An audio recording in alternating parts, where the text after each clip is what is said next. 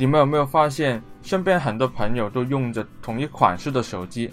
其实现在手机的款式很多，但是身边的朋友都是用着同一款式的手机。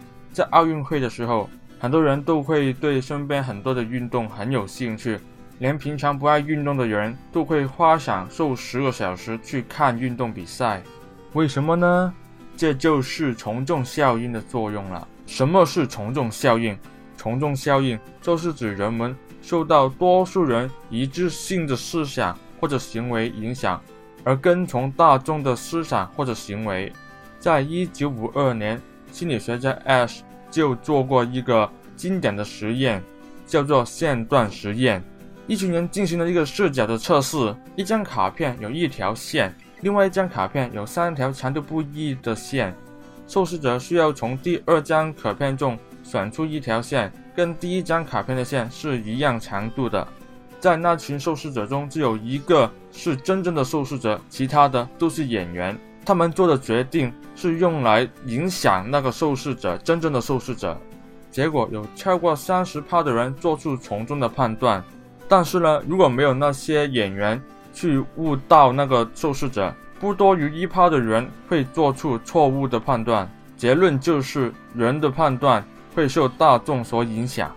要打破这个从众效应是有难度的，因为我们都是群体的生活，要独立的做出判断，就是要似乎你的经验或者你的知识水平。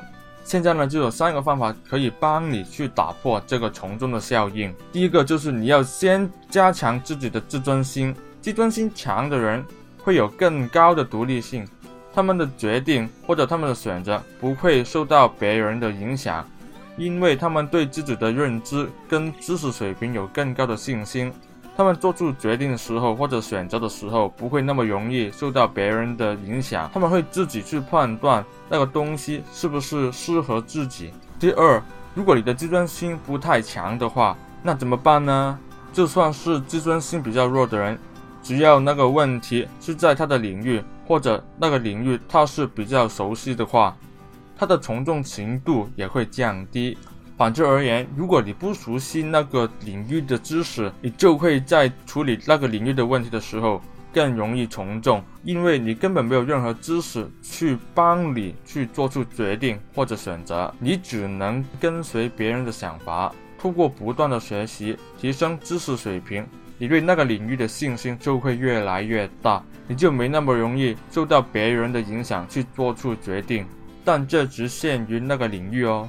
第三，你也可以运用一个比较简单的方法，这个方法就是无视大众对你的看法，然后呢，你就用脑震荡法，把所有的想法都列出来，然后你就可以掌握整个局势。当然，这种方法的风险挺大的。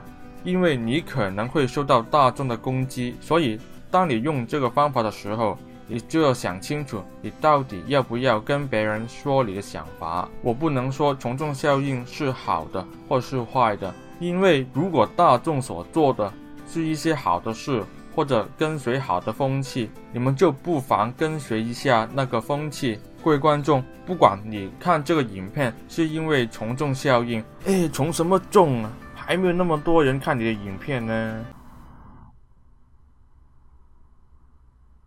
或者是想看一下什么是从众效应，我也希望我可以把最好的东西分享给你们。